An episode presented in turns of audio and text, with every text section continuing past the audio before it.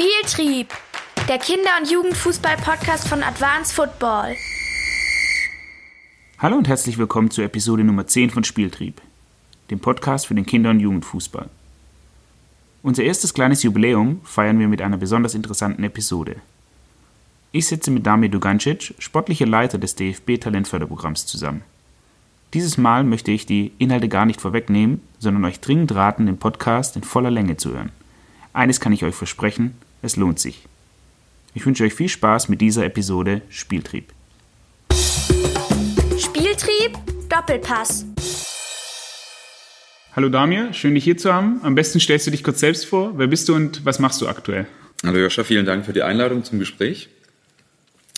Ja, ich bin Damir Dugancic, ähm, seit Februar letzten Jahres sportlicher Leiter des DFB Talentförderprogramms und, wenn man so will, verantwortlich für 1300 Honorartrainer, 29 hauptamtliche Stützpunktkoordinatoren und roundabout 14.000 Spieler und Spielerinnen, die aktuell bei uns in den Stützpunkten gefördert werden. Seit wann machst du das? Intensiv, wenn man so will, seit Februar letzten Jahres als sportlicher Leiter, tatsächlich aber äh, ein paar Jahre zuvor als Stützpunktkoordinator in Baden.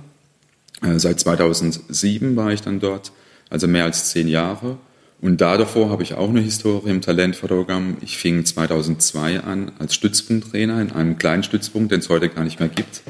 Ähm, das heißt, seit 2002 bin ich dabei in unterschiedlichen Positionen im Bereich der Talentförderung. Du bist also ein Kind der ersten Stunde sozusagen. Äh, tatsächlich ein Kind der ersten Stunde und habe alles von Anfang an mitbekommen. Das wäre jetzt auch so meine nächste Frage. Also wie wird man denn sportlicher Leiter des DFB Talentförderprogramms? Vielleicht kannst du da ein bisschen weiter ausholen über deine Spielerkarriere bis hin zu deinen Anfängen als Trainer.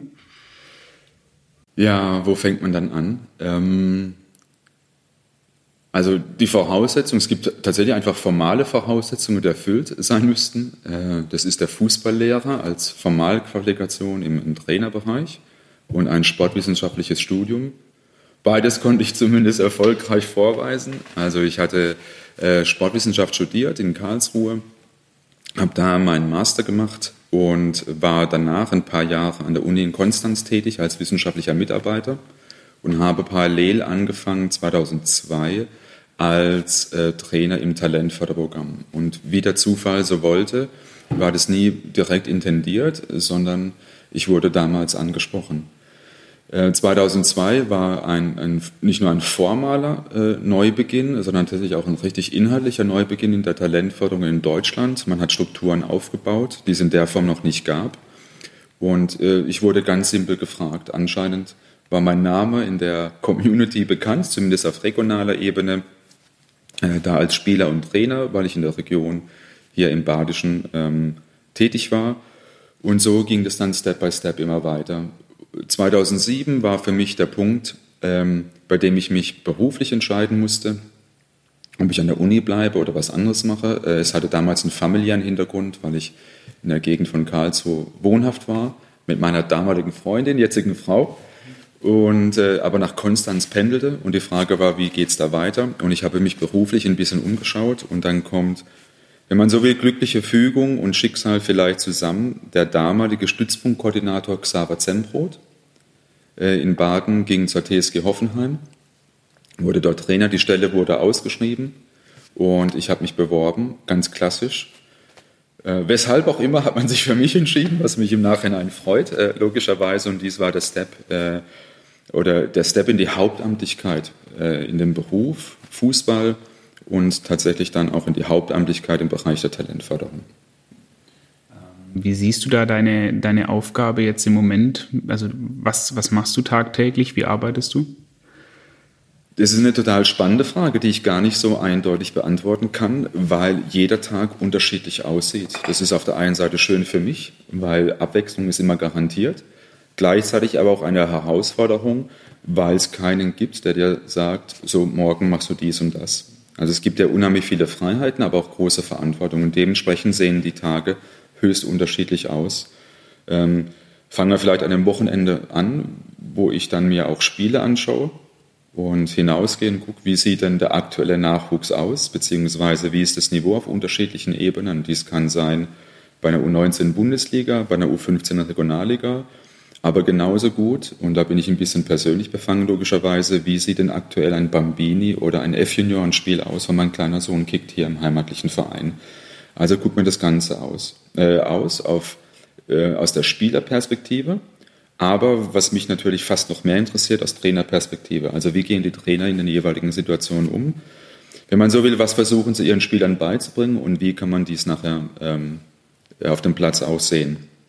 Äh, montags ist äh, klassischer Stützpunkttag, Stützpunkttraining.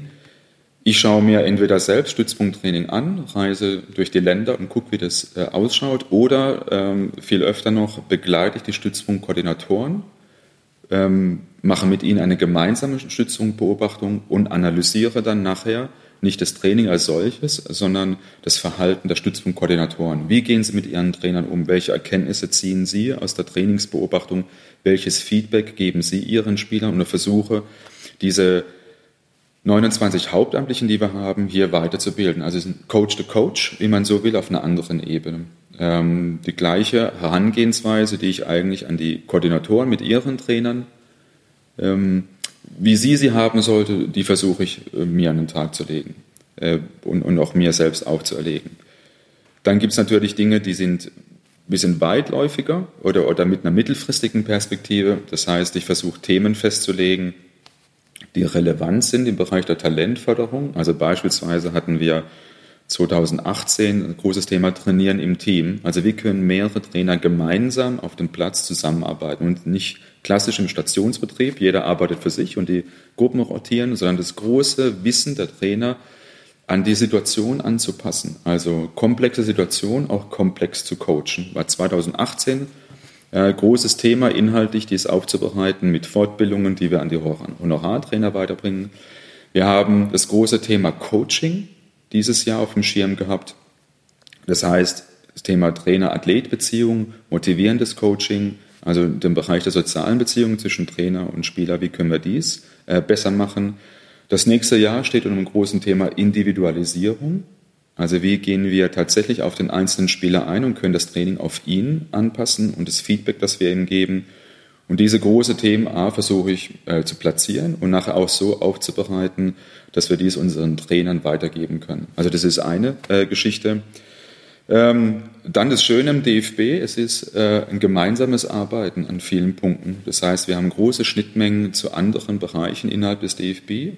Das kann sein in der Scouting-Abteilung, bei denen ich mir Videoszenen heraussuche zu Spielszenen, die unsere Bereiche betreffen.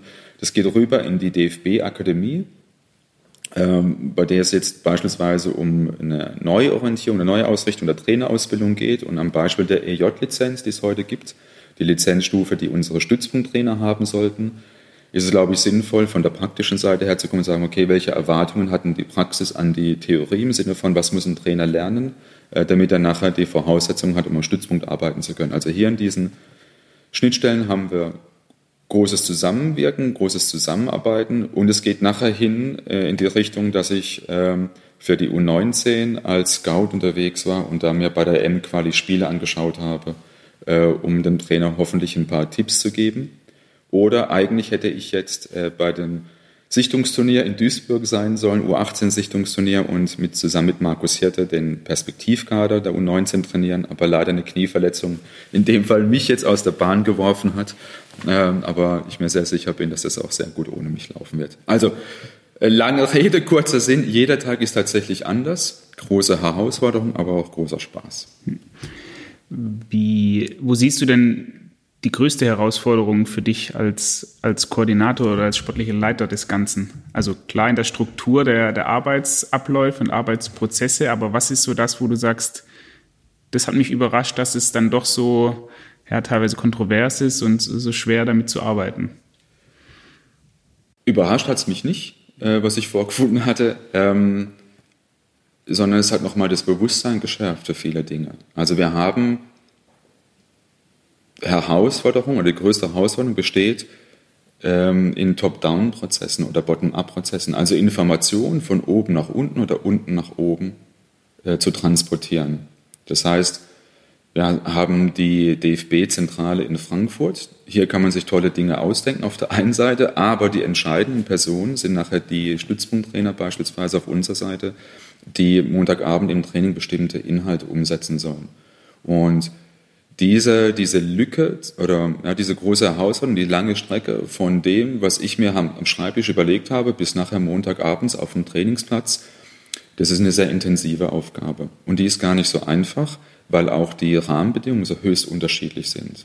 Das ist das Besondere in Deutschland. Wir haben eine ausgeprägte föderale Struktur und dann hast du so einen Riesenflächenstaat wie Bayern mit über 5000 Vereinen oder auch dann äh, Bremen als kleineres Bundesland bzw. als kleineren Landesverband im Fußball mit etwas über 80 Vereinen. Und auf der einen Seite kannst du vielleicht mit der Straßenbahn überall hinfahren und kennst mehr oder weniger alle Trainer persönlich.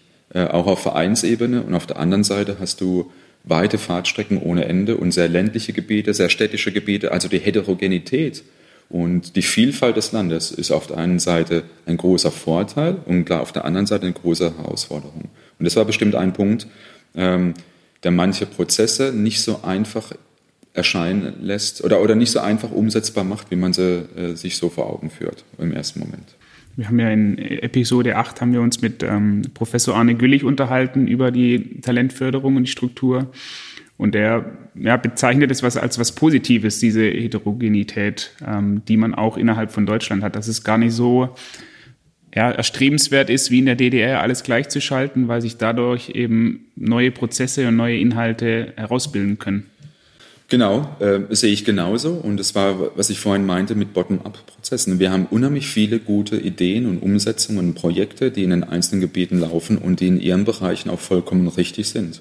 Und ich warne davor, immer so eins zu eins Kopien zu machen. Also was in einem System, in einem Bereich gut laufen kann, muss nicht bedeuten, dass dies in einem anderen Setting genauso gut laufen kann, sondern diese Unterschiedlichkeit bedeutet auch unterschiedliche Herangehensweisen. Und äh, das ist die zweite Herausforderung. Ich bin so ein bisschen der Sammler und gucke, welche Ideen gibt es überall, überall, welche guten Projekte gibt es, ähm, welche gute Herangehensweisen.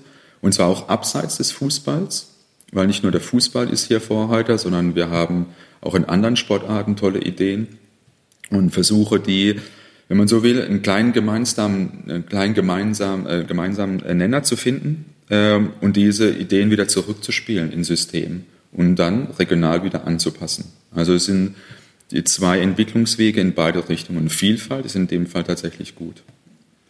Bevor wir konkret werden, was denn das Talentförderprogramm wirklich ist neben den Stützpunkten, so übergeordnet die Frage, wo siehst du denn den, den deutschen Fußball in seiner Talentförderung, in seiner Ausbildung von jungen Spielern international? Ganz oft ist ja, ja so die das Klagen oder das Sagen, wir haben nicht genug äh, Profispieler, die gut genug sind für wirklich die, die Weltspitze. Und schau doch mal nach Belgien, schau doch mal nach Holland, die machen das viel besser, die sind ja viel kleiner. Wie stehst du denn zu dieser Thematik? Ähm, eigentlich kann man hier das, das deutsche Modell oder was ich gerade erklärt habe, auf ganz Europa und weltweit betrachten. Die Vergleiche hinken sehr oft. Ich kann eben nicht Belgien und Schweiz oder Island eins zu eins mit Deutschland vergleichen und die nebeneinander stellen. Manchmal vergleicht man da Äpfel mit Birnen. Und es muss einem bewusst sein. Was aber nicht bedeuten soll, dass es sinnvoll ist, mal dort äh, über den Teller ranzuschauen, zu gucken, was machen sie denn tatsächlich. Und es gibt einige Aspekte, die sind relevant. Äh, am Beispiel Island. Äh, Island hat die höchste Dichte an qualifizierten Trainern in der ganzen UEFA. Also die haben sehr viel investiert im Bereich der Trainerausbildung ähm, und da die beste Quote. Und das ist vielleicht ein Schlüssel ähm, zum Erfolg, den man dann auf Deutschland projizieren könnte. Und dann geht es praktisch eine Stufe zurück, zu schauen, was haben sie denn strukturell verändert, was haben sie denn inhaltlich verändert, die Isländer, was machen die, damit sie sportlich erfolgreich sind. Und so gibt es in äh, anderen Ländern analoge Ansätze. Ähm, und interessanterweise, oder interessant ist, wenn man mal sich mit ausländischen Trainern und Verbandsfunktionären zusammensetzt und sie danach fragt, wie sie Deutschland sehen. Und das Bild ist tatsächlich anders, als wir es äh, oft annehmen. Also ich kriege genau die andersartige Meinung mit, dass die sagen, hey, was ihr in Deutschland macht, ist richtig gut. Äh, und wir würden uns viel von dem, was ihr macht, würden wir uns gerne bei uns implementieren. Und das haben sie auch getan, tatsächlich. Also mit, äh, wieder Änderungen im Talent oder Einführungen 2000, 2002 äh, mit NLZs, Eliteschulen, Talentfördersystem. Diese Systematik haben sich viele andere Länder abgeschaut und gesagt, hey, das ist sehr vernünftig, was sie dort machen. Ähm, jetzt geht es darum, Deutschland dann praktisch den nächsten Schritt zu gehen, also im Sinne von Evolution. Wie können wir unser System weiterentwickeln? Wie können wir vielleicht Einflüsse von außen mit an Bord holen, die sinnvoll sind für uns, aber ohne blind zu kopieren? Und deswegen hinkt der Vergleich. Und wenn wir jetzt aktuell auch die Nationalmannschaft anschauen, äh, finde ich es auch sehr spannend, weil wir junge Spieler haben, ein Havertz, ein Sané, ein Gnabry, von einer Qualität, die international, glaube ich, absolut wettkampffähig ist äh, und auf ähnlichem Niveau. Von daher sehe ich es nicht ganz so schwarz-weiß, wie man so klassisch alles darstellt, sondern ich glaube, es lohnt eine differenzierte Betrachtungsweise. Ich finde es witzig, dass du das Beispiel mit Island nimmst. Äh, wir, haben, wir waren im Sudan letztes Jahr für, ein, für einen Auftrag und da war der damalige Chefausbilder der U-Nationalmannschaften äh, mit dabei. Und der hat halt erzählt, es funktioniert bei denen halt nur deshalb so gut, weil sobald ein Kind aufhört mit Fußball spielen, hat er halt seine, die Telefonnummer der Eltern im Handy drin. Das sind halt nicht so viele Leute und er ruft an und fragt, wieso spielst du nicht mehr Fußball? Mach doch vielleicht mal weiter. Und das ist halt in Deutschland mit den 80 Millionen Einwohnern einfach nicht, nicht leistbar. Genau, also Island hat, ist vergleichbar vielleicht mit Stuttgart von den Ausmaßen her und ähm, von daher ist es eine andere Arbeitsweise, die dort vorliegt. Ähm, und es ist Fluch und Segen auf der einen Seite. Also wir haben in Deutschland, so wie du gesagt hast, über 80 Millionen Einwohner, ähm, 150.000 Spieler pro Jahrgang. Ähm, und das ist die Hälfte der Anzahl der Einwohner Islands. Deswegen ist es unheimlich schwer, da Quervergleiche zu ziehen. Lass uns doch mal konkret werden, was das DFB-Talentförderprogramm angeht. Was ist es denn, wenn du das so in voller Umfänglichkeit beschreiben müsstest? Ich versuche so kurz wie möglich zu machen. Wir möchten jedem Talent die Chance geben, a. entdeckt zu werden und b. gefördert zu werden.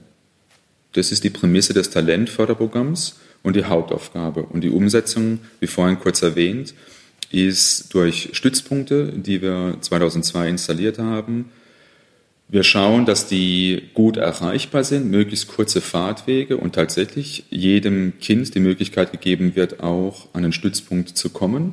Wir haben über also knapp 1300 Honorartrainer, deren Hauptaufgabe darin besteht, montags deutschlandweit das Training anzubieten für die Altersgruppe in der Regel U12 bis U15, äh, aber mit dem zweiten Hauptaufgabe auch sichten zu gehen und am Wochenende tatsächlich das Netzwerk, das sie haben, auszunutzen auf der einen Seite, aber sich immer ein Bild äh, über die Lage zu verschaffen und sich Spiele und Trainingseinheiten auszusuchen und dann äh, die entsprechenden Spieler und Spielerinnen zum Training einzuladen. Und das ist kurz gesagt, wir möchten alle sehen und wir möchten alle einladen, die es verdient haben, gefördert zu werden. Was, ist, was, was ein Talent ist, darüber sprechen wir später noch. Ähm Jetzt hast du ein paar Maßnahmen schon angesprochen. Zum einen die Stützpunkttrainings, die wahrscheinlich jeder kennt oder schon mal gehört hat zumindest. Was gibt es denn noch für Maßnahmen und Bereiche, die unter das Talentförderprogramm fallen? Das Talentprogramm äh, selbst tatsächlich umfasst das Training am Montag, begleitet beispielsweise auch mit einer, sportwissenschaftlichen Begleitung. Zweimal im Jahr finden sportmotorische Tests statt. Ähm, die durch die Uni Tübingen ausgewertet werden und jeder Spieler bekommt dann auch eine Rückmeldung zeitnah über seinen aktuellen Entwicklungsstand, über den Vergleich zu seiner Altersgruppe, beispielsweise auch zum Vergleich mit Spielern aus den Leistungszentren. Aber viel wichtiger ist nicht der aktuelle Vergleich, sondern seine Entwicklung, also der Vergleich mit der eigenen Person. Wie hat er sich entwickelt in diesen basismotorischen Kompetenzen, ähm, sei es im Bereich der Schnelligkeit, äh, zyklisch, azyklisch, aber auch Bereich der Ballkontrolle äh, und so weiter. Und dann kommen wir in einen Bereich, der äh, die Schnittstelle bildet zu den Fördermaßnahmen des Landesverbandes. Also ganz klassisch haben wir das Training am Montag am Stützpunkt und als nächste Stufe dann eine Fördermaßnahme des Landesverbandes. Dies kann eine Regionalauswahl sein oder eine, die eines Landesverbandes, also die Landesauswahl, je nach Größe ähm, des Landesverbandes. Und dann die nächste Stufe der Talentförderung wären dann Sichtungsmaßnahmen des DFB für U-Nationalmannschaften. Ergänzt wird das Ganze oder begleitet durch die Eliteschulen des Fußballs. ähm, die in der Re also jeder Bundesligist ist verpflichtet, eine Kooperation zu haben mit einer Schule, aber die stehen natürlich auch logischerweise Spielern offen, die in der Nähe wohnen und auch Fußball talentiert sind und die sind auch Stützpunktspieler und die können dann auch dort im Rahmen des Unterrichts gefördert werden, partizipieren an den Maßnahmen, die innerhalb des Vormittagstrainings beispielsweise stattfinden an der Schule. Und es ist, glaube ich, das Besondere an Deutschland, dass wir unterschiedliche Institutionen haben. Und das ist ja auch die große Herausforderung, diese einzelnen Zahnräder so sinnvoll ineinander greifen zu lassen. Jetzt sprichst du schon die, die unterschiedlichen Institutionen an. Steht das Talentförderprogramm dann ein Stück weit in Konkurrenz zu den NLZs und den Bundesligisten oder geht das Hand in Hand? Wie ist das strukturiert? Idealerweise geht es Hand in Hand. Das wäre der große Wunsch und das Ziel. Ähm, und das, war, das ist auch das Problem in Anführungszeichen, was ich vorhin gemeint habe, dass nämlich die Zahnräder sinnvoll ineinander greifen. Es geht tatsächlich nicht darum, in eine Konkurrenzsituation zu treten und sich um die gleichen Spieler oder Spielerinnen zu streiten. Wer darf denn darauf zugreifen? Äh, weil wir ganz schnell in den Bereich kommen, Belastungssteuerung und Zugehörigkeit ähm, etc., sondern in eine Kooperation, ein gemeinsames Arbeiten. Und da haben wir unterschiedliche Strukturen. Ich glaube, die Aufgabe, die wir in Deutschland haben, in der Talentförderung, ist es, dadurch, dass wir so viele Talente haben und weil wir wissen, dass die Ausbildungswege so unterschiedlich sind, die Ausbildungswege so lange wie möglich offen zu halten. Und da gibt es eben Spieler, die beispielsweise sehr früh in ein Leistungszentrum wechseln und diesen Weg gehen und am Ende vielleicht Profi werden. Du hast Spieler, die machen das Step by Step, fangen in ihrem Heimatverein an, gehen dann zum nächstgrößeren Ausbildungsverein in, Anführungszeichen in ihrer Umgebung und machen dann vielleicht irgendwann im weiteren Verlauf den Schritt zum Profiverein. Und du hast aber auch die Spieler, äh, bei denen mehr Bewegung in der Karriere ist, die vielleicht den Weg gehen zu einem größeren Verein, in dem merken, dass es zu dem Zeitpunkt vielleicht nicht ganz passt, einen Schritt zurückgehen in einen anderen Verein, vielleicht den kleineren wieder Anlauf nehmen sozusagen und sich so langsam hochschaukeln. Und dann ist es so ein Wechsel zwischen Leistungszentrum, Stützpunkt und ein Hin und Her, aber immer im Sinne des Spielers, äh, dass wir A, den Spieler immer im System haben, und B, die bestmöglichste Förderung anbieten können, die für den Spieler passend ist. Das ist ja mit Sicherheit nicht am Reißbrett geplant worden. Wie war denn da die, die Gründungsgeschichte dahinter zwischen diesem Talentprogramm und dann damit einhergehend ja auch den äh, Verpflichtungen von den NLZs beziehungsweise der Etablierung von den NLZs? Ja, wie so oft muss erst was passieren, und zwar was Negatives, äh, damit am Ende was Positives äh, entsteht. Und wir hatten um die Jahrtausendwende ja, mit der Europameisterschaft im Jahr 2000 nicht besonders ähm, große Erfolge erzielt. Und wenn man die Presse von damals noch ähm, sich vor Augen führt, dann war das Thema überalterte Rumpeltruppe ein unattraktiver Fußball. Und es gab mit Sebastian Deißler nur einen Spieler, der im Bereich der A-Nationalmannschaft noch für eine U21 äh, spielberechtigt gewesen wäre. Und damals war dann tatsächlich der einhellige Beschluss, man muss was ändern und man muss stärker auf den Nachwuchs gehen und auch Strukturen schaffen, so dass wir den Nachwuchs äh, fördern können, weil Jugend ist die Zukunft, war die klare Aussage. Und tatsächlich gab es äh, im Bereich der äh, Stützpunkte oder des Talentförderungsprogramms ein paar Vorläufer in einigen Landesverbänden, unter anderem in Baden. Und Jörg Daniel war Verbandssportlehrer in Baden ging dann zum DFB als U-Trainer, aber beziehungsweise als DFB-Trainer und hat damals dann das Talentförderprogramm äh, in Deutschland groß umgesetzt. Sicherlich auch, weil es damals mit Meyer Vorfeld einen Präsidenten gab, der gesagt hat, okay, das Thema Nachwuchs und Jugend ist zentral wichtig und wir müssen schauen, dass wir Strukturen schaffen, um dies tatsächlich auch äh, auf die Schiene zu bringen. Und äh, dann begann 2002 auf der einen Seite das Talentförderprogramm, aber auch das Zertifizierungssystem für äh, Profivereine mit Leistungszentren und einen Aufgabenkatalog, die sie zu erfüllen hatten. Vorher war dies, wenn man so will, ein unregulierter Markt oder ein komplett freier Markt. Und man hat Rahmenbedingungen geschaffen, äh, Leitlinien und Leitplanken installiert, um die Strukturen sicherzustellen, die nachher dazu führen, dass man vielleicht 2014 Weltmeister werden konnte. Bist ja ein Kind der ersten Stunde. Vielleicht kannst du uns da noch mal so ein bisschen mitnehmen, als du das erste Mal davon gehört hast, ist ja jetzt auch schon ein paar Jährchen her, ähm, dass da was passiert. Also was waren da so deine Gedanken? Was hattest du auch für Vorstellungen, wie das denn aussehen könnte, das Talentförderprogramm? Oder war von Anfang an das so kommuniziert, auch vom DFB und von den Arbeitskreisen, so wie es jetzt heute dasteht? Oder waren da teilweise ganz abstruse Ideen mit, man schafft Internate, äh, zentrale, fünf Stück in ganz Deutschland? Oder wie muss man sich das vorstellen? Ähm, die, die Ideen waren von der, von der Grundannahme hat sich, hat sich nicht so viel geändert. Also die Prämisse war tatsächlich zu sagen, wir schauen, dass wir alle Spieler entdecken können, also jedem die Möglichkeit geben, gefördert zu werden und ihn tatsächlich dann auch zu fördern. Das heißt, es gab zwei zentrale Aufgaben, sichten und trainieren. Und diese, diese zwei Bestandteile haben sich die Jahre äh, nie, nicht geändert. 2002 war das genauso wie heute jetzt 2019. Großer Unterschied ist äh, aber beispielsweise der Altersbereich. Als ich anfing, ging es bis zur U18. Ähm, und das war beispielsweise für mich eine große Herausforderung zu Anfang, weil du hattest eine Trainingsgruppe, da hast du mit C-Junioren und A-Junioren gemeinsam trainiert in einer Trainingsgruppe. Und äh, das war nicht so ganz einfach, weil es auch ungewohnt war. Dies gab es so nicht im Verein, sondern du hast ja in der Regel altershomogen trainiert.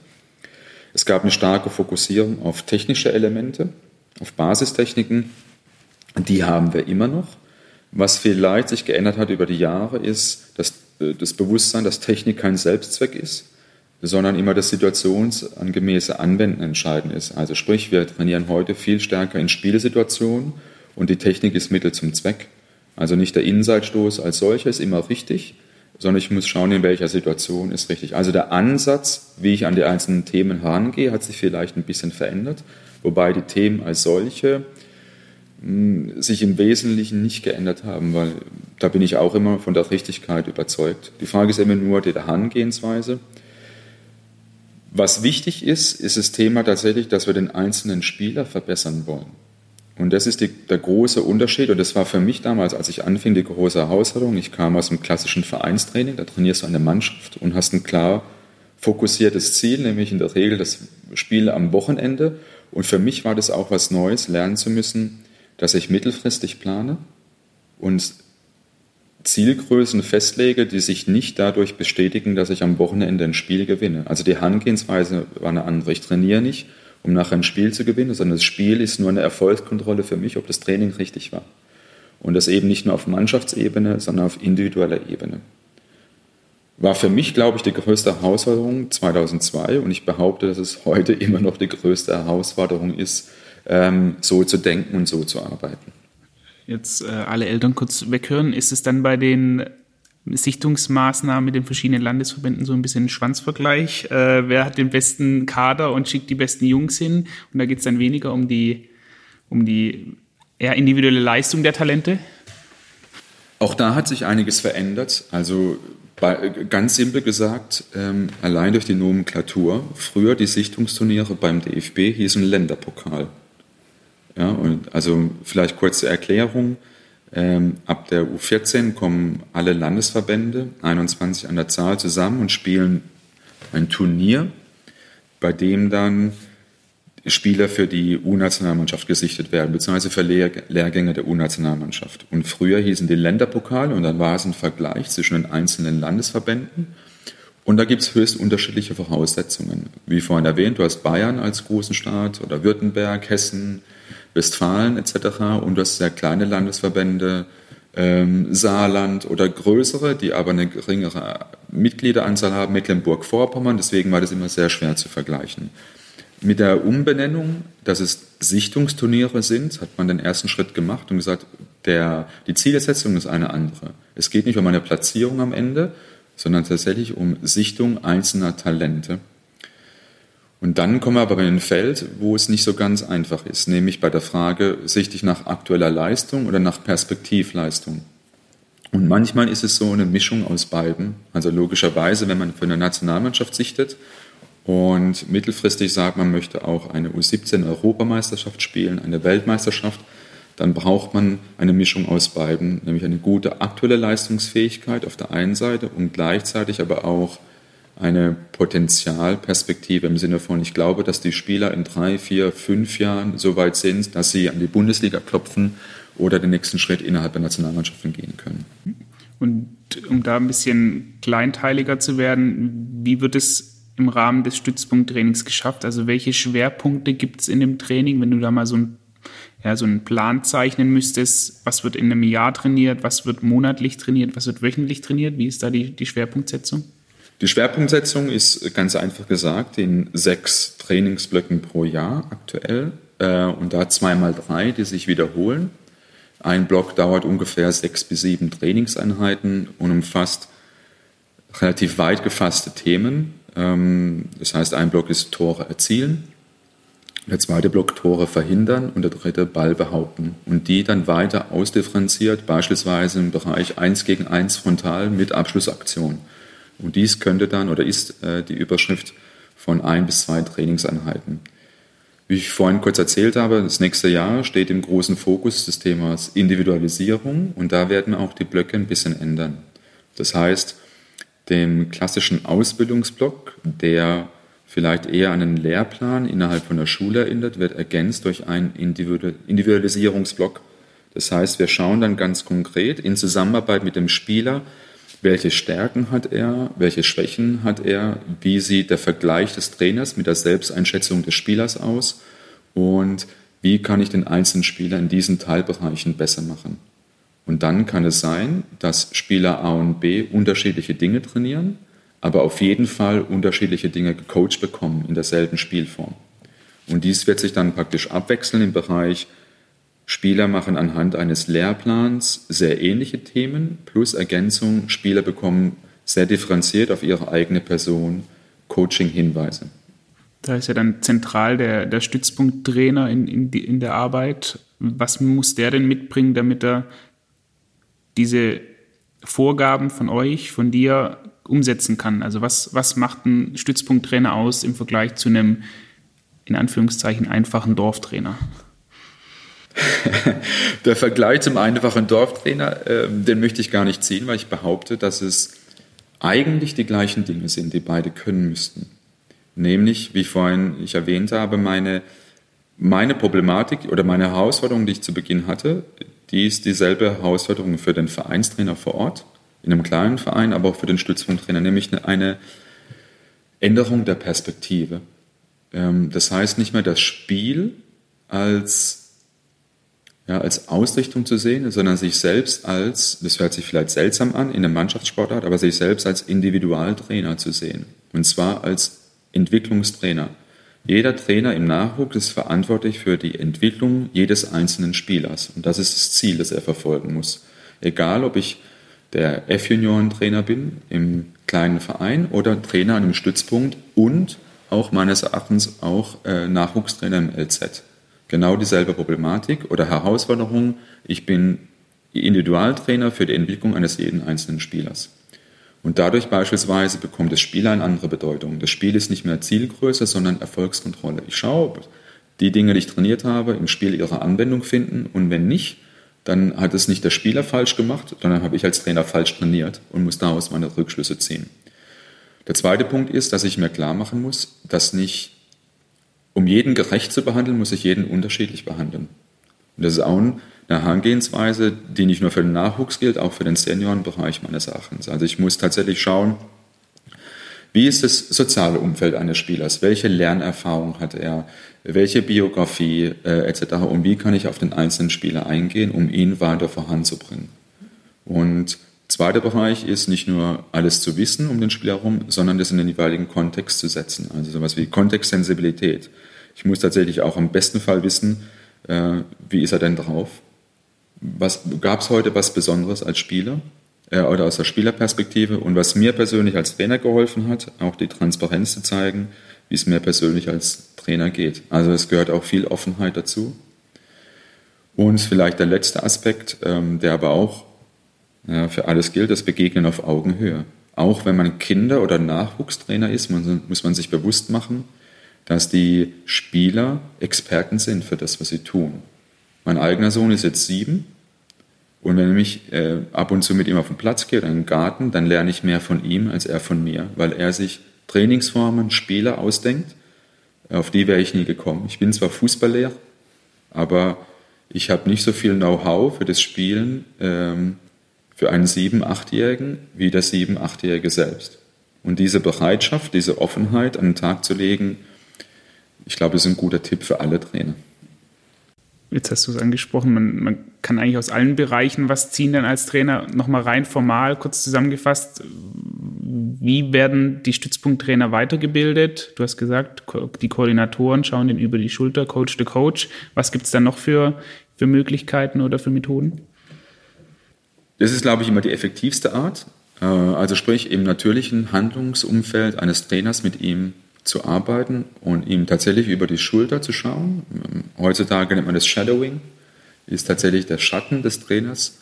Und wichtig dabei ist aber nicht zu sagen, hör zu, so geht es besser, mach die so und so, sondern die gleiche Herangehensweise wie beim Spieler an den Trainer den Tag zu legen zu schauen, okay, äh, wo kommt er her, wo will er hin? Wo sind seine Stärken, wo sind seine Schwächen, an welchen Bereichen möchte man arbeiten? Und warum hat er heute so gearbeitet, wie er gearbeitet hat. Also ganz simpel, bei uns sind die Stützpunkttrainer zwar Honorartrainer, aber keiner kann davon leben, sondern alle haben einen normalen Job. Und es ist ein großer Unterschied, äh, wenn du einen stressigen Arbeitstag hattest und dann auf den Platz gehst und wenig Zeit zur Vorbereitung, wie du dann arbeitest, oder wenn du hauptamtlich da arbeitest und dir stundenlang Gedanken machen kannst, äh, wie man da äh, arbeitet. Deswegen ist es für mich ein ganz zentraler Bestandteil. Darüber hinaus machen unsere Koordinatoren Fortbildungen für ihre Trainer, teilweise zentral. Das heißt, sie laden sie ein zu den Sportschulen, eintägig, zweitägig, halbtägig, je nachdem, und bringen die Themen, die wir, die ich das Team sich ausgedacht haben, an die Trainer weiter. Jetzt äh, kommen wir in den nächsten Schritt. Ähm, wir machen kleinere Units, wie man so schön sagt, ähm, machen regionale Fortbildungen. Das heißt, der Trainer oder der Stützpunktkoordinator nimmt sich drei, vier Stützpunkte zusammen und macht mit denen zusammen in Theorien Praxiseinheiten. Das heißt, eine kleine Gruppe von acht bis zehn Trainern und sie arbeiten mit Mannschaften zusammen und zwar in Ergänzung. Die Stützpunkttrainer sind im Einsatz, die, Koordinatoren oder der Koordinator und sie arbeiten zusammen auf dem Platz und erarbeiten sich dort auch Themen.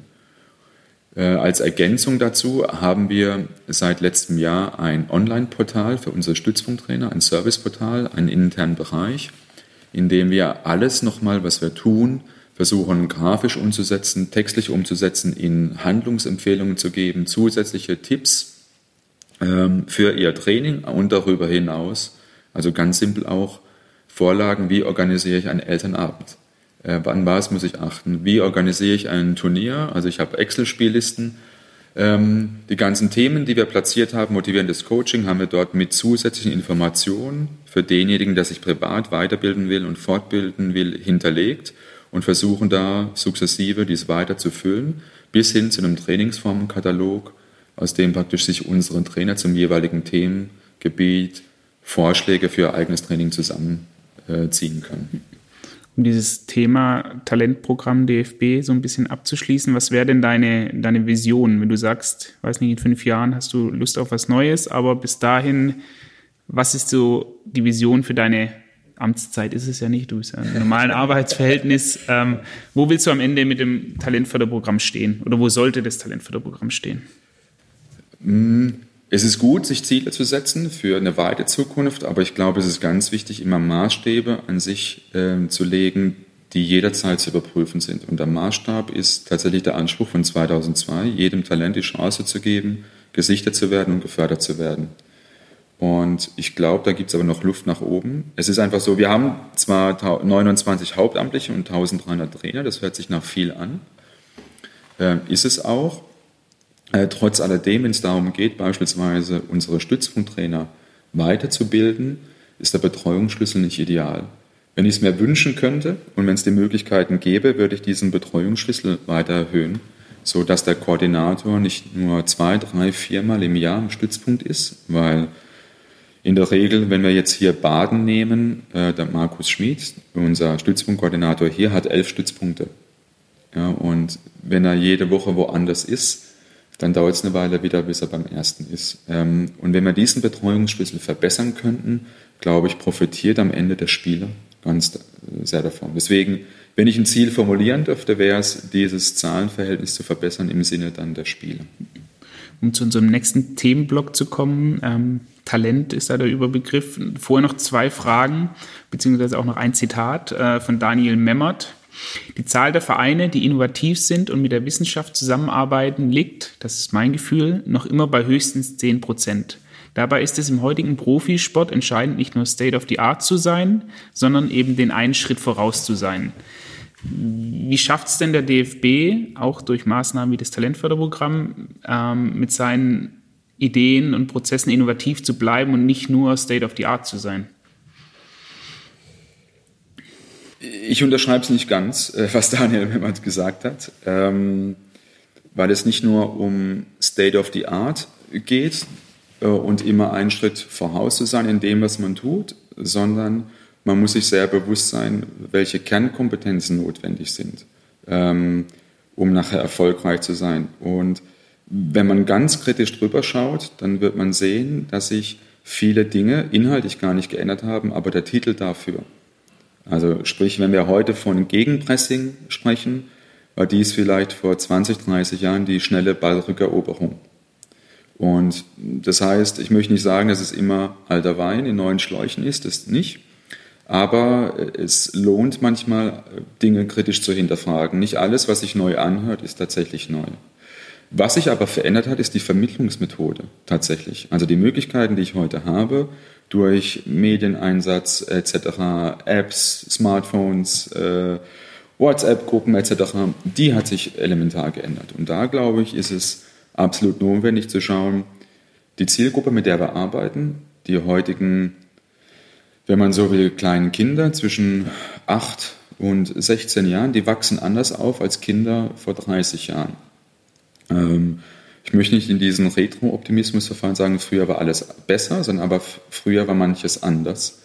Wenn wir vom heutigen Straßenfußballer reden, dann gibt es den nicht mehr so in der klassischen Form. Äh, und da möchte ich mich beispielsweise gar nicht rausnehmen, aber wenn ich den Wochenplan meines Sohnes anschaue oder meiner Tochter, dann ist da nicht mehr so viel Freiheit im Sinne von, jetzt geht er mal raus und bolzt, geschweige denn davon, ob er die Möglichkeiten hat, die Infrastruktur, um sowas überhaupt zu finden. Und wenn er gegen die Garage bolzt, ob nicht sofort der Nachbar kommt und sagt, hey, äh, Ruhe äh, ist nicht erlaubt.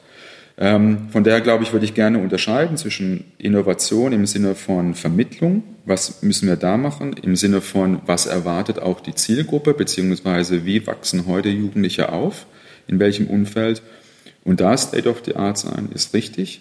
Bei der Frage der eigentlichen Inhalte lohnt immer ein kritischer Blick, um zu sagen, okay, das ist uns wichtig oder nicht wichtig.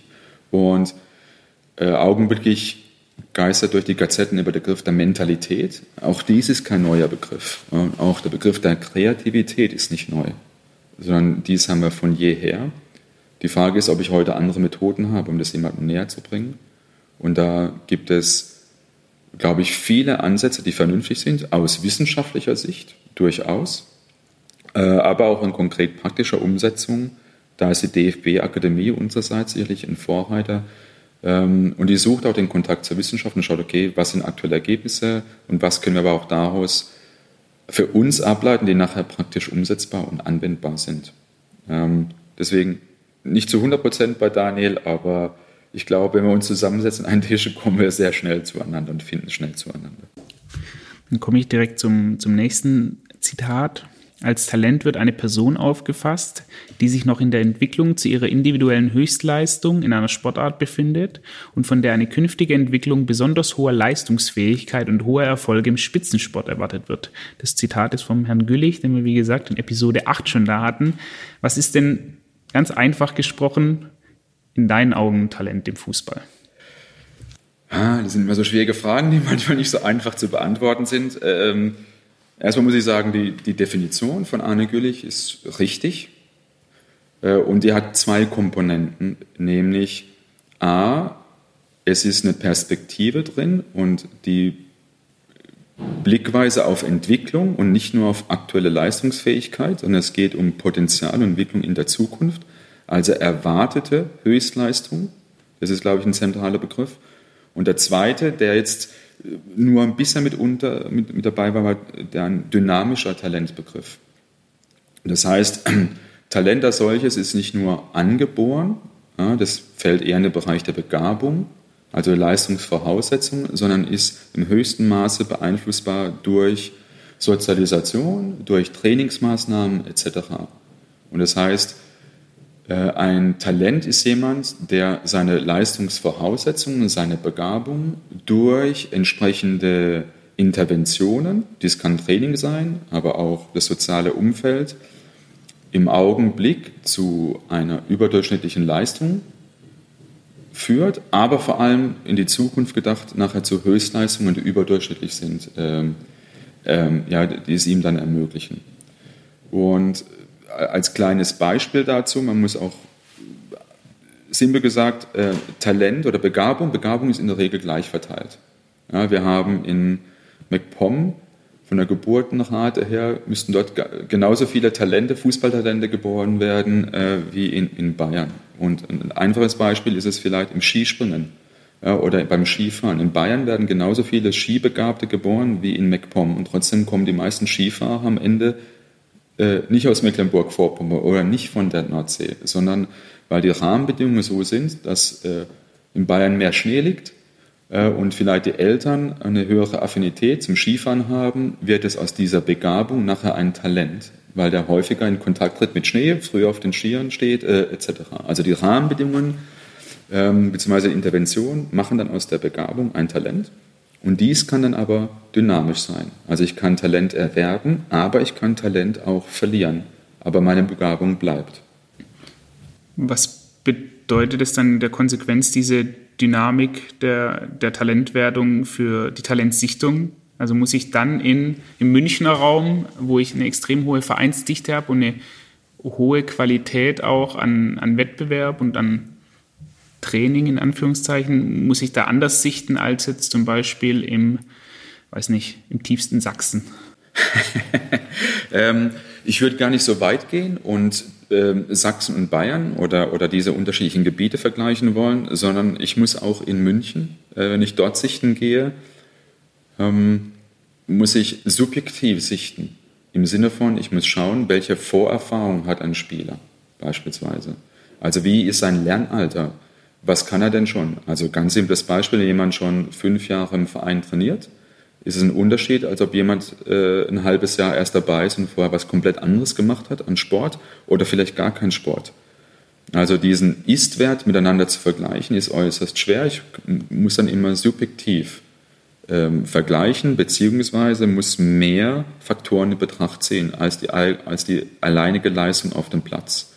Zweite Komponente ist, ich bin absolut kein Freund von Einmalsichtung oder Einmaldiagnostik. Das heißt, es reicht nicht, einmal auf den Platz zu gehen und danach den Daumen zu heben oder zu senken, sagen ja oder nein, sondern ich muss Entwicklung beobachten und dann mehrfach schauen, wie sich ein Spieler entwickelt und wie die Entwicklung vorangeht. Und ich muss mir bewusst sein, dass diese Entwicklung nicht immer linear nach oben geht, sondern in der, ja, in der Natürlichkeit ähm, der Entwicklung eines Jugendlichen die Entwicklung auch manchmal Dellen aufweist oder nach oben, nach unten geht. Ganz simpel im Bereich der Pubertät wenn ich plötzlich ins Längenwachstum komme, aber die Verschaltung noch nicht äh, so ausgeprägt ist, dann zerhaut es mir erstmal mein ganzes Muster. Und wenn ich mir einen 13-, 14-Jährigen anschaue, äh, der 10 Zentimeter in einem halben Jahr gewachsen ist, dann sieht es erstmal seltsam aus.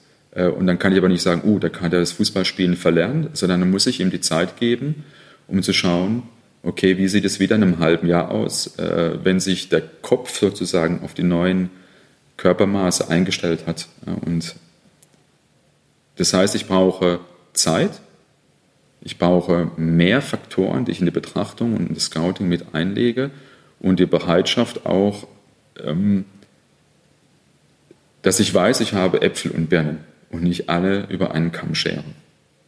Jetzt hast du beim DFB ja eine relativ komfortable Rolle, in dem du das sagen kannst. Man soll nicht so sehr auf Verhaltensauffälligkeiten schauen, aktuelle, weil bei dir ja immer noch so ein Netz ist, wo, wo sie relativ schnell wieder aufgefangen werden und sie wieder nach oben gespielt werden und man sie wieder angucken kann. Aber jetzt angenommen, ich bin Scout bei einem Bundesligisten und ich fahre wirklich jedes Wochenende acht, neun, zehn Spiele ab, dann ist das ja das Einzige, nach dem ich mich richten kann. So rennt einer extrem schnell, hat einer eine adäquate Technik, hat einen geilen Torabschluss. Ich muss ja ein Stück weit schon auf diese Verhaltensauffälligkeiten mich, mich forcieren, weil sonst ist es ja nicht praktikabel. Ja, aber auch da ist es hilfreich, den Blick ein bisschen weiter zu fassen. Also wenn ich Scout wäre bei einem Verein, dann würde ich mir ganz simpel auch das Geburtsdatum über ein Leben legen. Also klassischer Fall des relativen Alterseffekts. Ähm, es ist ein großer Unterschied, ob ich ein Januar geborenes Kind mit einem Dezemberkind vergleiche, weil in der Entwicklung dort fast ein Jahr dazwischen liegt. Und zwar nicht nur der körperlichen Entwicklung, sondern auch der kognitiven. Und äh, das meinte ich vorhin, wenn ich dann das gleiche Raster an alle anlege, dann passt es nicht, sondern ich muss so einen leicht schiefen Blick drauf werfen und passend an die jeweiligen ähm, Entwicklungen des Spielers. Oder genauso gut muss ich wissen, wenn ich mir ein Spiel anschaue, wie lange ist das Kind schon im Verein und wie lange trainiert es dort. Und wenn, wie gesagt, der erst ein halbes Jahr dabei ist und überragend gut, ist es was anderes, als wenn er fünf Jahre hochintensives Training, qualitativ Gutes bekommt und genauso gut ist, weil ich dann sagen kann, oh, der eine hat wohl enormes Lernpotenzial. Ähm, also ich glaube, dass die Betrachtungsweise eine und dieselbe sein kann, aber die ist natürlich schwer. Die ist äh, nicht einfach. Und die Aufgabe, die ich habe, ähm, ja, ein guter Bekannter hat mir mal den Tipp gegeben, beim Scouten ein bisschen anders heranzugehen. Also beispielsweise, wenn ich mir ein Spiel anschaue, sind die ersten 15 Minuten entscheidend wie ist dann ein Spieler. Weil wenn jetzt ein kleiner Verein gegen einen großen Verein spielt, dann werden konditionelle Unterschiede beispielsweise über die Zeit augenscheinlicher. Und wenn ich dann nach 40 Minuten jemanden beurteilen sage, ja, der rennt ja gar nicht mehr, ist es vielleicht nicht verwunderlich, wenn er nur zweimal die Woche trainiert und sein Gegenüber viermal die Woche äh, und der eine schon von der Beanspruchung her im roten Bereich ist und der andere noch im grünen oder im gelben Bereich. Und deswegen schauen wir anfangen. Und dann überlege dir, wenn du das siehst, also das Augenscheinliche, vergiss das. Wenn es ein schneller Spieler ist, dann überleg dir, was wäre mit dem Spieler, wenn er diese Schnelligkeit nicht hätte. Welche weiteren Merkmale gibt es, die ihn auszeichnen? Und diese Merkmale, sind die veränderbar oder nicht veränderbar? Kann ich mit Training einen positiven Einfluss darauf haben? Und wenn ja, dann ist es ein höchst interessanter Spieler. Wenn ich sage, nee, ich habe keine Chance, dann ist es vielleicht ein Kriterium, wo ich sage, hm, dann muss ich mir noch das Ganze öfter anschauen, um vielleicht mehr Sicherheit zu holen. Also es ist manchmal eine andere Herangehensweise an Sichtung als solches. Lässt sich dann auch für einen, für einen breiten Sporttrainer so ein Talent erkennen? Also mal ganz praktisch gesprochen, ich bin E-Jugendtrainer irgendwo im Badischen auf dem Dorf.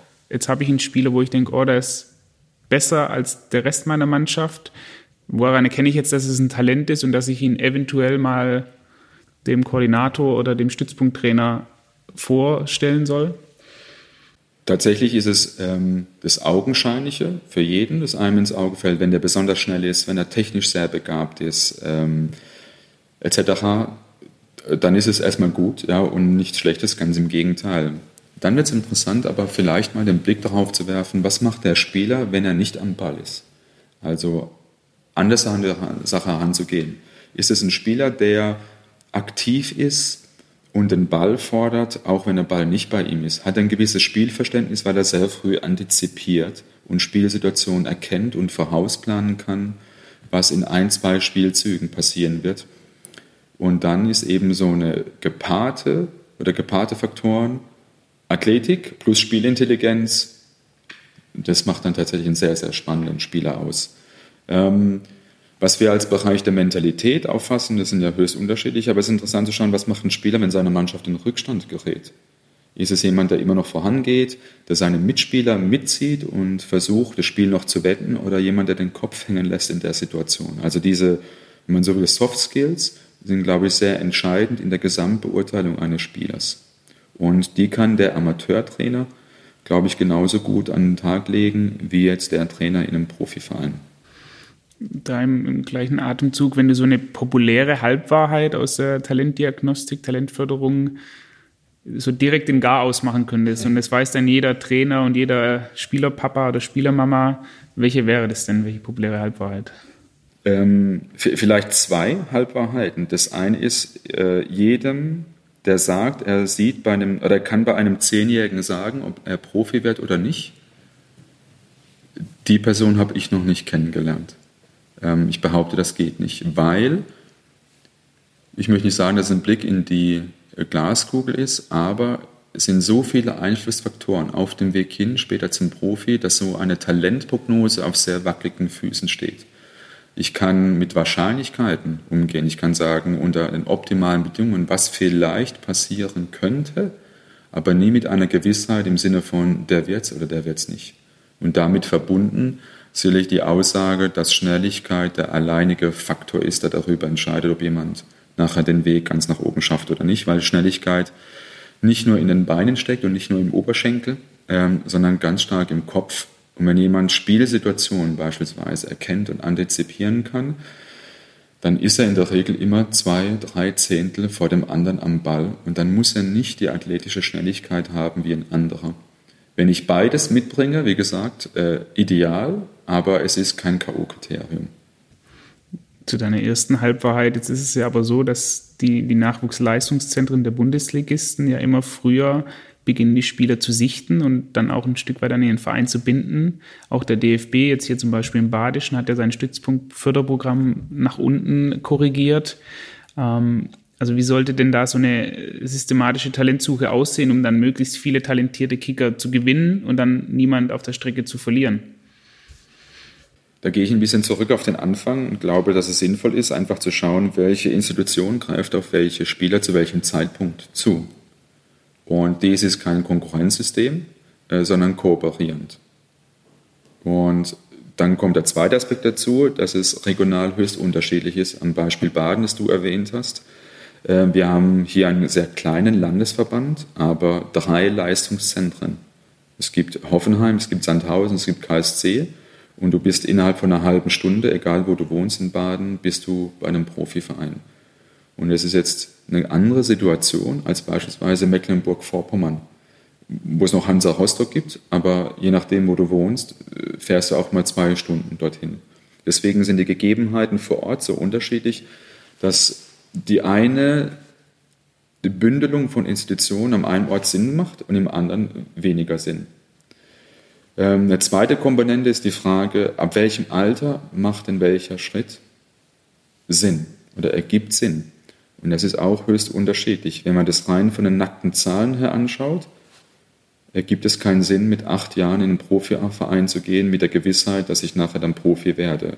Weil wenn wir uns die Fluktuation innerhalb eines Kaders anschauen, ähm, dann sind wir nicht im Prozentbereich, sondern fast schon eher im Promillebereich, bei denen solche frühen Akquisitionen dann sinnvoll waren.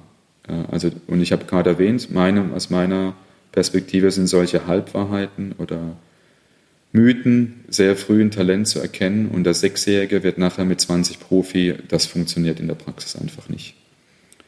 Ähm, ja, deswegen lohnt ein, Blick. Und wir haben, glaube ich, aber auch gute Beispiele mittlerweile in Deutschland, bei denen auch Profivereine sagen oder kritisch hinterfragt haben, was macht für uns Sinn? Und macht es tatsächlich Sinn, in der U10, in der U9 anzufangen? Oder ist es vielleicht wesentlich sinnvoller, die Manpower, die wir haben, in die Vereine zu stecken und dort Trainer zu schulen und sozusagen die Peripherie zu stärken und die Basis zu stärken und nachher die gesamte Basis auf ein höheres Niveau zu bringen und dann ab einem gewissen Zeitpunkt, wenn es sinnvoll erscheint, aus der Sicht des Spielers, ähm, den Spieler vielleicht zum Verein zu holen. Und da gibt es tatsächlich gute Modelle und über mittelfristig, glaube ich, werden dies auch die erfolgreichen sein. Wenn man das jetzt umdreht und ins andere Extrem ähm, oder im anderen Extrem betrachtet, betrachtet jetzt gibt es ja Spieler, die explodieren ja förmlich erst mit 14, 15, 16. Und da ist ja das DFB-Stützpunktprogramm ja ein Stück weit limitiert, weil es ja dann irgendwann ausläuft. Und für die Bundesligisten, die haben diese älteren Jugenden dann teilweise schon gar nicht mehr auf dem Schirm, weil alles, was nach U14 oder sei es U13 kommt, ist eigentlich nicht mehr relevant. Gibt es denn da eine Möglichkeit für Spieler, die erst später entdeckt werden, noch ins System zu kommen? Ja, ähm, es zeigen allein die Wechsel der Spieler. Also wenn man sich die Kader von U15, U17, U19 anschaut von Bundesligisten, ähm, dann merkt man schon, dass da viel Bewegung drin ist. Also die Möglichkeit, später in das System, wenn man so will, einzusteigen auf eine höhere Stufe, die ist immer gegeben. Ähm, ich hatte vorhin von Zahnrädern und Institutionen gesprochen und ich glaube, es ist wichtig, dass jeder sich ernsthaft überlegt, welche Aufgabe er tatsächlich hat, zu welchem Zeitpunkt. Und dann gibt es ein sehr gutes System. Also ähm, wenn wir sagen, das Talentförderprogramm legt die Basis sehr breit für alle talentierten Spieler auf der einen Seite und am anderen Ende ist der Profiverein, der sich bestimmte Spieler ja, aussucht und in seinem System fördert, dann glaube ich, spielen die Landesverbände eine sehr wichtige Rolle.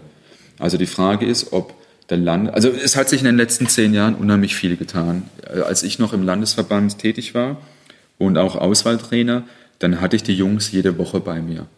Die kamen jede Woche zum Auswahltraining und habe dann irgendwann gemerkt, ähm, so kann ich nicht weiterarbeiten, weil die Jungs mehr Zeit auf der Autobahn verbracht haben als auf dem Trainingsplatz, weil plötzlich auch die Entfernungen andere waren. Also die Spieler kamen aus 100, 150 Kilometern Entfernung ich glaube trotzdem, dass ich bei mir gutes Training bekam. Aber unabhängig davon, äh, ich kann nicht vier Stunden auf der Autobahn verbringen, um nachher dann 90 Minuten auf dem Platz zu trainieren. Das heißt, ich habe meinen Trainingsrhythmus ändern müssen und erkannt, dass die Veränderungen im Bereich des Fußballs, auch im Nachwuchs, Einführung der Bundesligen, Regionalligen etc. eine Veränderung herbeigeführt haben und wir mussten uns daran anpassen. Und die Frage ist, ob ich dann auch als Auswahltrainer, ob es sinnvoll ist, die 25. Trainingseinheit im Monat anzubieten für den. Oder ob es sinnvoller gewesen wäre, andere Spieler, die eben nicht diese Trainingserfahrung haben, von denen ich überzeugt bin, dass sie Talent hätten, die stärker zu fördern. Und da sehe ich beispielsweise die Landesverbände stark in der Verantwortung, beziehungsweise würde sagen, das ist ihre neue Aufgabe heutzutage, Spieler, die in der zweiten Reihe stehen, die noch nicht den Schwung geschafft haben, äh, zu einem Profiverein dort ihren Fokus zu legen, sagen, hey, wir sind diese Mittler, für diese Spätentwickler beispielsweise oder für diejenigen, die aus welchen Gründen auch äh, immer, das können auch ganz einfach manchmal geografische Gegebenheiten sein, äh, logistische Gründe. Wir legen unseren Fokus darauf und sagen, wir fördern diese Spieler in der Hoffnung, ähm, dass die später den Sprung schaffen. Also ich hatte vorhin erwähnt, alle Ausbildungswege so lange wie möglich offen zu halten und dann kann jede Institution, glaube ich, einen Beitrag dazu leisten. Jetzt hast du es gerade angesprochen, der, so der Wandel der, der Kompetenz, die ich als Trainer haben muss, sei es auf Auswahlebene, aber auch im Breitensport. Was wären denn so, so drei fundamentale Eigenschaften, die, die jeder Trainer mitbringen sollte, egal ob Breitensport oder Leistungssport? Ähm, ich würde es auf vier. das darfst du auch. Ähm, das erste ist die klassische Fachkompetenz. Tatsächlich, ähm, ich muss ein bisschen Ahnung haben von Fußball um es ein bisschen polemisch auszudrücken, wenn WM ist, haben wir gefühlt 40 Millionen Bundestrainer. Aber es ist nicht ganz so einfach. Ähm, und ich kenne es beispielsweise aus keiner anderen Sportart, dass sich Personen, die selber mal die Sportart ausgeübt haben, nachher dann an einen Platz stellen und sagen, ich kann das auch. Ja, das ist ja kein Problem, weil ich habe ja selber mal gegen den Ball getreten. Simples Beispiel, ähm, wenn, also die meisten können schwimmen, aber ich glaube, die wenigsten würden von sich behaupten, dass sie ein guter Schwimmtrainer wären und anderen das Schwimmen beibringen können, sei es methodisch und didaktisch. Im Fußball ist es interessanterweise anders. Irgendwie hat jeder schon mal gegen den Ball getreten und nahezu alle können sagen, sie wissen, äh, was dann der Spieler falsch gemacht hat, wenn er mal neben das Tor schießt. Also diese Kompetenz in methodisch-didaktischer Hinsicht, in fachlicher Hinsicht, aber auch in pädagogischer Hinsicht. Ich glaube, es ist ein großer Unterschied, ob ich Seniorentrainer bin, ob ich U19-Trainer bin, U15 oder mit Bambini und F-Junioren-Trainer bin. Und diese pädagogische Kompetenz an den Tag zu legen und zu erkennen, was kann ich, was will ich und wo liegen meine Stärken, ist so, glaube ich, der erste Punkt, was einen guten Trainer ausmacht. Der zweite ist die Glaubwürdigkeit. Das heißt immer so schön, ein Trainer muss authentisch sein, etc. Ähm, meine Erfahrung war, dass Spieler beispielsweise keine Probleme haben mit Entscheidungen als solche. Also sie kennen es und jeder Trainer kennt die Situation. Du hast viele Spieler im Training, aber egal welche Spielform ich nachher wählen sollte oder am Wochenende welches Spielsystem da gespielt wird, nicht alle werden gleichzeitig auf dem Platz stehen können. Also die Entscheidung als solche, ob er spielt oder wer nicht, die kennt jeder, Spieler oder Trainer. Aber Spieler haben immer ein Problem mit der Begründung der Entscheidung. Und wenn du Spieler heute fragst, ähm, das Schlimmste ist für sie, wenn sie sagen, ich weiß nicht warum. Ich weiß nicht, warum ich spiele, äh, ich weiß nicht, warum ich nicht aufgestellt werde, etc. Und dann muss ein guter Trainer entscheiden, er muss Entscheidungen treffen, aber er muss diese Entscheidung transparent machen und nachvollziehbar für den jeweiligen und dann auch kommunizieren. Ja, ganz entscheidend. Der dritte Punkt ist der Bereich der Verbundenheit. Du brauchst eine gute Beziehung zu deinem Spieler. Und umgekehrt, der Spieler eine Beziehung, äh, gute Beziehung haben zu seinem Trainer. Du bist weit mehr als nur derjenige, der sagt, spiel den Ball von A nach B, sondern du bist ein Freund, du bist derjenige, der in schwierigen Situationen allgemein Hilfestellung gibt, du bist Vorbild in vielen Situationen. Und das Ganze wird nur klappen, wenn die soziale Beziehung zwischen beiden passt. Und dann muss ich als Trainer nicht nur Interesse haben an den Spieler als Spieler, der Spieler ist nicht, hat nicht eine Funktion, sondern ich muss ehrliches Interesse haben an der Person und an alles, was die Person anbelangt. Und der vierte Bereich ist der der Verlässlichkeit und der Organisation. Ich glaube, das Chaos auf dem Platz bedingt ist durch das Chaos im Kopf und ich brauche eine Struktur für mich als Trainer. Ähm, und muss dann auch Situationen durchplanen. Und das heißt aber nicht, dass ich mich an diesem Plan eins zu eins halte. Aber ich muss die Situation im Kopf durchgespielt haben, um nachher flexibel auf dem Platz und der Situation entsprechend handeln zu können. Und so diese vier Punkte, glaube ich, sind die Punkte, an denen man gute von nicht ganz so guten Trainern unterscheiden kann. Hast du da das Gefühl, dass sich das Trainerdasein ein Stück weit gewandelt hat? Also du hast angesprochen jetzt als letzten Punkt die, die Struktur, die ich auf dem Platz haben muss. War es früher einfacher zu sagen, ich schicke mein Kind ins Training und der macht dann da was? Und jetzt heutzutage muss ich teilweise mit, so wie du sagst, den, den Bundestrainern, ähm, Schrägstrich mit den Papas äh, diskutieren, wieso ich jetzt schon wieder ein 1 gegen 1 spiele und nicht mal die Viererkette mit meiner E-Jugend einstudiere. Also hat sich da das, das Anforderungsprofil in den letzten Jahren gewandelt? Ähm, ja, ja. Es hat sich gewandelt, weil Kinder und Jugendliche heute anders aufwachsen. Ähm, was ich positiv finde. Ähm, sie wachsen mit einer gewissen Mündigkeit und Eigenverantwortung auf. Äh, wieder der Blick nach, in die Vergangenheit, aber das soll nicht als schlechter oder besser dargestellt werden als anders. Du bist früher auf den Platz gegangen und dann war der Trainer eine Autoritätsperson und du hast Dinge nicht hinterfragt und hast gemacht, was er dir sagt. Ob es dir sinnvoll erschien oder nicht, du bist halt um den Platz gelaufen. Ähm, heute wünsche ich es mir von Spielern, dass sie zu mir kommen und fragen, Coach, warum machen wir das? Und dann darf ich nicht den Fehler machen, als Trainer zu sagen, das geht dich nichts an, ich bin hier der Chef auf dem Platz und du machst es einfach, sondern ich muss meine Spieler überzeugen. Ich muss sie inhaltlich überzeugen, aber auch emotional überzeugen, dass das, was wir tun, sinnvoll ist. Und zwar für ihn aus persönlicher Perspektive. Und ich glaube, dies hat sich verändert in den letzten Jahren. Und ähm, logischerweise, wenn man das ein bisschen globaler fasst, hat sich in der Frage, wie Spieler umgehen mit Lernsituationen verändert. Also sie möchten auch eingebunden werden, weil sie es beispielsweise aus der Schule her kennen, ähm, aber auch teilweise mit negativen Einflüssen. Tatsächlich negativ. Die Aufmerksamkeitsspanne heute von Jugendlichen ist eine andere als vor 20 Jahren. Jetzt kann ich daran arbeiten auf der einen Seite oder ich muss mein Training auch so anpassen, dass es einen gewissen Unterhaltungswert hat. Aber nicht, wir machen alles beliebig, sondern ich muss versuchen, ständig neue Reize zu schaffen. Aber das ist ein toller Anreiz, weil ich dadurch sehr viel in Spielsituationen arbeiten kann. Und das ist mit aber auch die größte Herausforderung. Es ist sehr einfach, mir eine Übungsform zu überlegen, die ich dann immer variiere und passe von A nach B. Die hat aber keinen hohen kognitiven Anspruch und führt schnell zu Langeweile. Aber es ist total spannend, mir Spielformen zu überlegen, äh, bei denen bestimmte Schwerpunkte trainiert werden, die auf der einen Seite Spaß machen, aber gleichzeitig einen bestimmten Schwerpunkt trainieren. Und dieser Trainingsansatz, der hat sich vielleicht verändert in den letzten Jahren.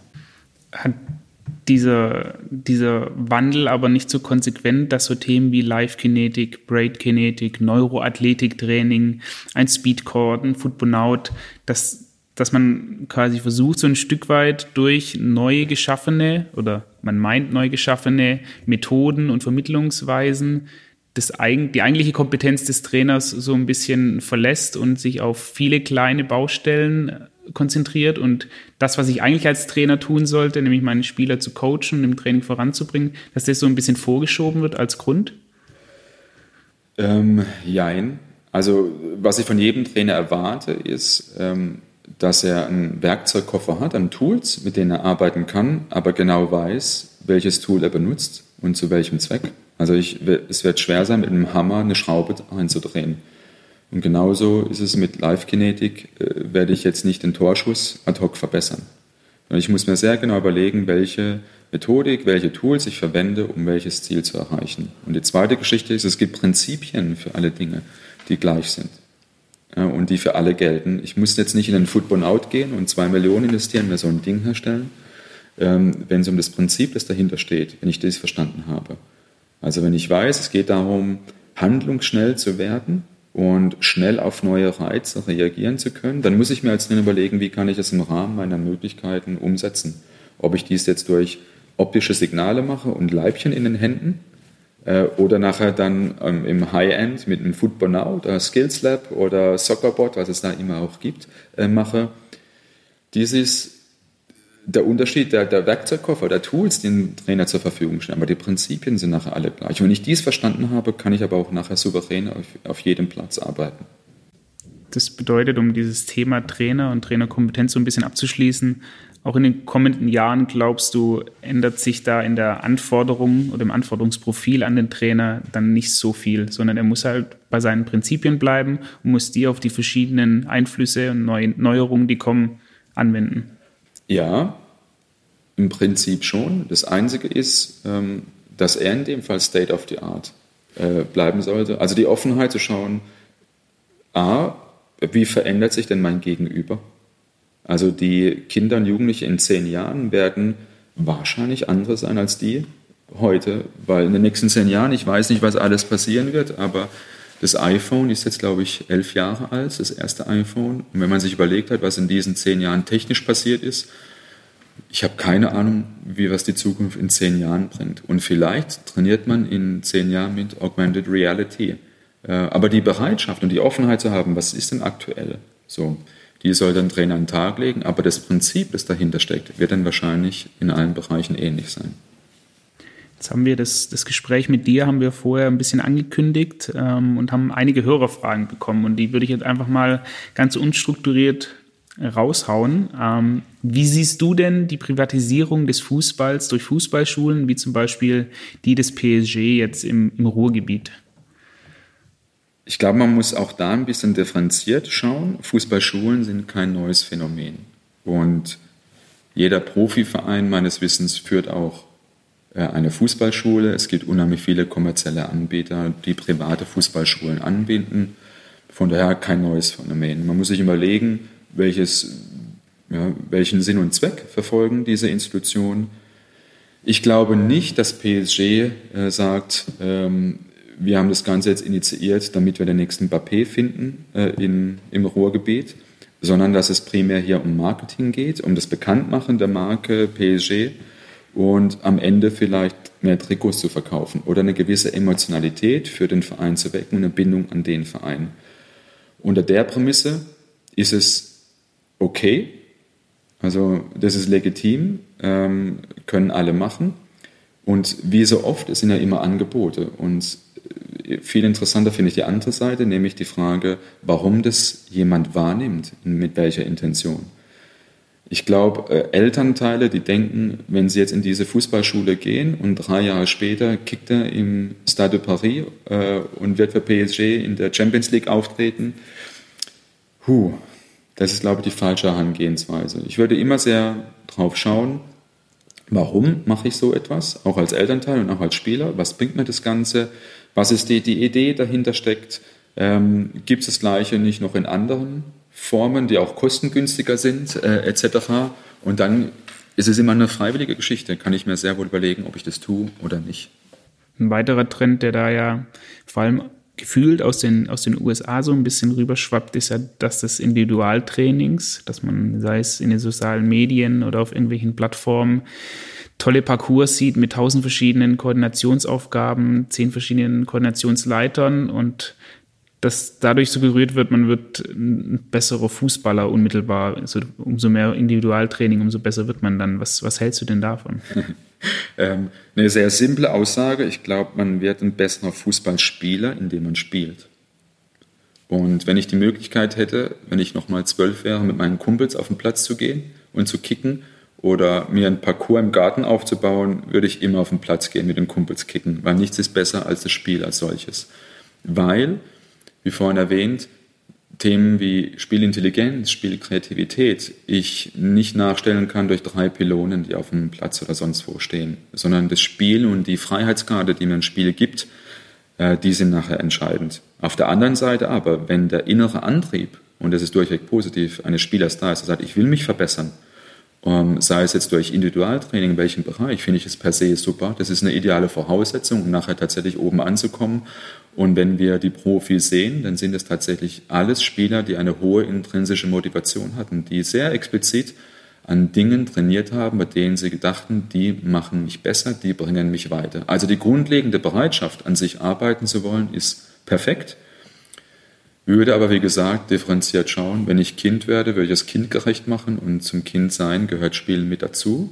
Und zwar nicht nur, weil es Spaß macht, sondern auch, weil es sinnvoll ist. Nächste Frage. Ist von DFB-Seite geplant, den NLZs vorzugeben, künftig nur noch eigene Teams ab der U12 zu haben? Und wird die Sichtung und das Zusammenstellen eigener NLZ-Teams ab der U7 von Seiten der DFB-Talentförderung kritisch gesehen und soll dies unterbunden werden? ähm, ja, man muss da wissen, ähm, welche Möglichkeiten man hat im Zusammenspiel von Profiverein, DFL, DFB und ganz simpel gesagt, es geht gar nicht. Es gibt nicht die Möglichkeit, einem Profiverein zu untersagen, eine bestimmte Mannschaft zu haben, sondern ganz im Gegenteil, wenn man auf die UEFA-Ebene geht, dann ist es im Rahmen der Lizenzierung von Profivereinen so, dass sie eine bestimmte Anzahl von Mannschaften haben müssen. Ansonsten bekommen sie gar keine Lizenz. Ob sie darüber hinaus mehr machen, ist den meisten Vereinen oder ist den Vereinen freigestellt. Wir hatten ja vorhin schon ein bisschen das Gespräch darüber, ob es sinnvoll ist oder nicht. Und es gibt aber Vereine, die früh anfangen, aber eine andere Prämisse haben. Äh, die sagen, wir fangen im unteren Bereich an, aber nicht um Spieler frühzeitig zu binden für unsere Profimannschaft, sondern weil wir auch eine Aufgabe haben über das Profi-Sein äh, hinaus. Also wir sind verantwortlich für die Region und möchten auch unsere Marke, die wir haben, nutzen, um Kindern eine Plattform zu geben, um sich besser zu entwickeln, auch Breitensport. Also viele Vereine haben eine Breitensportabteilung in diesen Unterbereichen und das ist durchaus vernünftig und auch okay. Ähm, deswegen ist immer ein kritischer Blick notwendig zu sagen, welchen Sinn und Zweck haben die und welches verfolgen die. Und im Austausch mit den Vereinen sind es immer gute Gespräche bisher gewesen, äh, wenn es genau um die Punkte geht, warum macht ihr das, was ist eure Intention, was erfolgt ihr damit und dann lohnt der Blick nicht aus der Presse heraus und dieser allgemeine Blick und dieses Bashing, die machen alles schlecht, sondern sich immer hinterfragen, warum machen sie das und warum nicht. Bei zur ganzen Wahrheit muss man ja immer ehrlich sagen, es gehören immer zwei Seiten dazu. Das eine ist derjenige, der das Angebot schafft und die andere Seite, die das Angebot wahrnimmt. Und es wird kein Spieler äh, muss in der U7 zu einem Verein wechseln, sondern es ist immer freiwillig. Und dann gehören, glaube ich, die Spieler, aber vor allem die Eltern äh, mit ins Boot, die darüber entscheiden, ob sie diesen Schritt gehen wollen. Und diese Freiwilligkeit ist immer gegeben. Und wenn jemand von sich aus sagt, nein, ich möchte diesen Schritt nicht zu diesem Zeitpunkt machen, dann ist es ja vollkommen in Ordnung. Jetzt hat ein Schweizer Kollege eine Frage, also ich bin mir relativ sicher, dass es vom Schweizer Kollegen ist. Ähm, wäre ein Programm wie Foteco zur Förderung von körperlich schwächeren Spielern von Seiten des DFB denkbar, beziehungsweise gibt es schon Ideen, eine solche Förderung umzusetzen? Ähm, prinzipiell ja. Also wir haben das äh, Thema ähm, des relativen Alterseffekts bei uns im Bereich der Talentförderung, des Talentförderung sehr stark umgesetzt. Und was wir festgestellt haben, ist, dass es vielen Vereinstrainern gar nicht bewusst ist. Ähm, wenn du ihm mal sagst, du schau mal auf deine Aufstellung und schau mal die, auf deine Jahresdaten, auf die Geburtsdaten, dann fällt erst dann dem Trainer auf, der sagt, oh, äh, drei Viertel der Mannschaft ist ja tatsächlich im Januar bis März geboren. Also das Thema Sensibilisierung, dies haben wir ganz stark auf dem, auf dem Schirm, äh, auch in der Vermittlung und in der Kommunikation mit den Vereinstrainern. Ähm, Der zweite und ganz aktuelle äh, Fall ist tatsächlich mit den Schweizern. Wir arbeiten zusammen, ähm, haben ein aktuelles Projekt mit der Uni Tübingen und dem BASPO Marklingen mit den Schweizern. Da geht es um das Thema der biologischen Reife, also tatsächlich auch körperlich retardierte Spieler. Ähm, A, gibt es geeignete Messmethoden, um sowas zu erfassen, welches biologisches Alter ein Spieler hat? Und B, wie gut ist das Trainerurteil, äh, um sowas beurteilen zu können? Weil dies nachher ein entscheidender Punkt ist. Wir wissen, die biologische Reife kann um vier Jahre differieren. Das heißt, wenn du einen zwölfjährigen oder zwei zwölfjährige Spieler hast, der eine kann schon biologisch wie ein 14-Jähriger sein und der andere wie ein Zehnjähriger. Und wenn du dann die beiden miteinander vergleichst, uh, dann wird es schwer für den einen. Ähm, von daher arbeiten wir tatsächlich gerade an der Thematik und sind auf einem guten Weg. Zum Abschluss der Hörerfragen eine sehr einfache, aber doch irgendwie in unseren Augen dann echt eine, eine nette Frage. Wie motiviere ich eine sehr schlechte Mannschaft? Ich würde sehr vorsichtig sein mit dem Thema schlecht und gut. Also, ähm, aber da, hinter der Frage steckt sehr viel Inhalt. Äh, und es ist unheimlich lohnenswert, sich dieser Frage näher zu widmen, weil beispielsweise genau der Punkt, was ist gut und was ist schlecht, was ist Mannschaft und was ist individuelle Fähigkeit und Fertigkeit, genau die Aufgabe ist eines Trainers, sich das sehr äh, differenziert anzuschauen. Ähm, dementsprechend, äh, wie ich meinte, Nachwuchstrainer sind Individualentwicklungstrainer. Wenn ich mit dieser Herangehensweise in eine, meine Mannschaft gehe, dann gibt es eigentlich die Aussage gar nicht, dass ich eine schlechte Mannschaft habe. Also, wenn ich einen Defensivspieler habe, oder? Dann habe ich aber nur individual schlechte Spieler. Nein, ich habe Spieler, bei denen ich sagen kann, wenn ein Defensivspieler von zehn Zweikämpfen im ersten Spiel zehn verliert und im zweiten Spiel von zehn Zweikämpfen neun verliert, dann mag er in der allgemeinen Sicht ein schlechter Spieler sein. Wenn ich aber mit der anderen Brille drauf schaue, sage ich, der hat sich verbessert. Der hat diesen einen Zweikampf gewonnen. Und im nächsten Training und in den nächsten Trainingseinheiten versuche ich daran zu arbeiten, dass er im nächsten Spiel zwei von zehn gewinnt. Und wenn ich so arbeite, dann gibt es kein Schlecht, kein Gut, sondern gibt es praktisch eine Feststellung eines Lernzustandes und einer Veränderung über die Zeit. Und die kann ich dann bewerten im Sinne von, die Entwicklung war positiv oder die Entwicklung war negativ. Und falls sie negativ war, dann soll ich nicht sagen, der Spieler ist schlecht, sondern dann stelle ich die Frage, was kann ich als Trainer tun, um diese Entwicklung wieder positiv voranzubringen.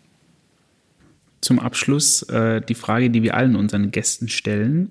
Du hast eine Regel bzw. Vorgabe frei, die in allen Nachwuchsabteilungen der 25.000 Vereine in Deutschland zur Pflicht machen könntest. Welche wäre das dann? Und dabei ist Geld und Zeit und Aufwand und Realitätssinn völlig zweitrangig. Ähm, ich hätte eine Auflage, die nichts kostet und ähm, sofort umsetzbar wäre, nämlich alle Kinder müssen spielen. Es darf kein Kind ausgeschlossen werden vom Spielerlebnis am Wochenende, sondern ich muss als Trainer immer gewährleisten, dass alle ihr Spielerlebnis bekommen. Und, und das kostet tatsächlich nichts. Damir, vielen Dank für deine Zeit. Vielen Dank. Spieltrieb, Doppelpass. Das war das Gespräch mit Damir Dugancic. Bevor ihr die gewohnte Abmoderation hört, gilt ganz besonderer Dank an Damir, der uns einen technischen Fehler bei der ersten Aufnahme verziehen hat und sich nochmals die Zeit für eine zweite Aufnahme genommen hat. Ihr habt Vorschläge für weitere Gäste bzw. möchtet uns Feedback zur Episode geben, dann kontaktiert uns gerne über alle gängigen Social Media Kanäle oder unsere Website. Sollte euch unser Spieltrieb-Podcast gefallen, dann würden wir uns über eine Bewertung bei Apple Podcast oder ein Abo auf allen anderen Plattformen wie zum Beispiel Spotify oder dieser freuen. Bis dahin eine gute Zeit, macht's gut.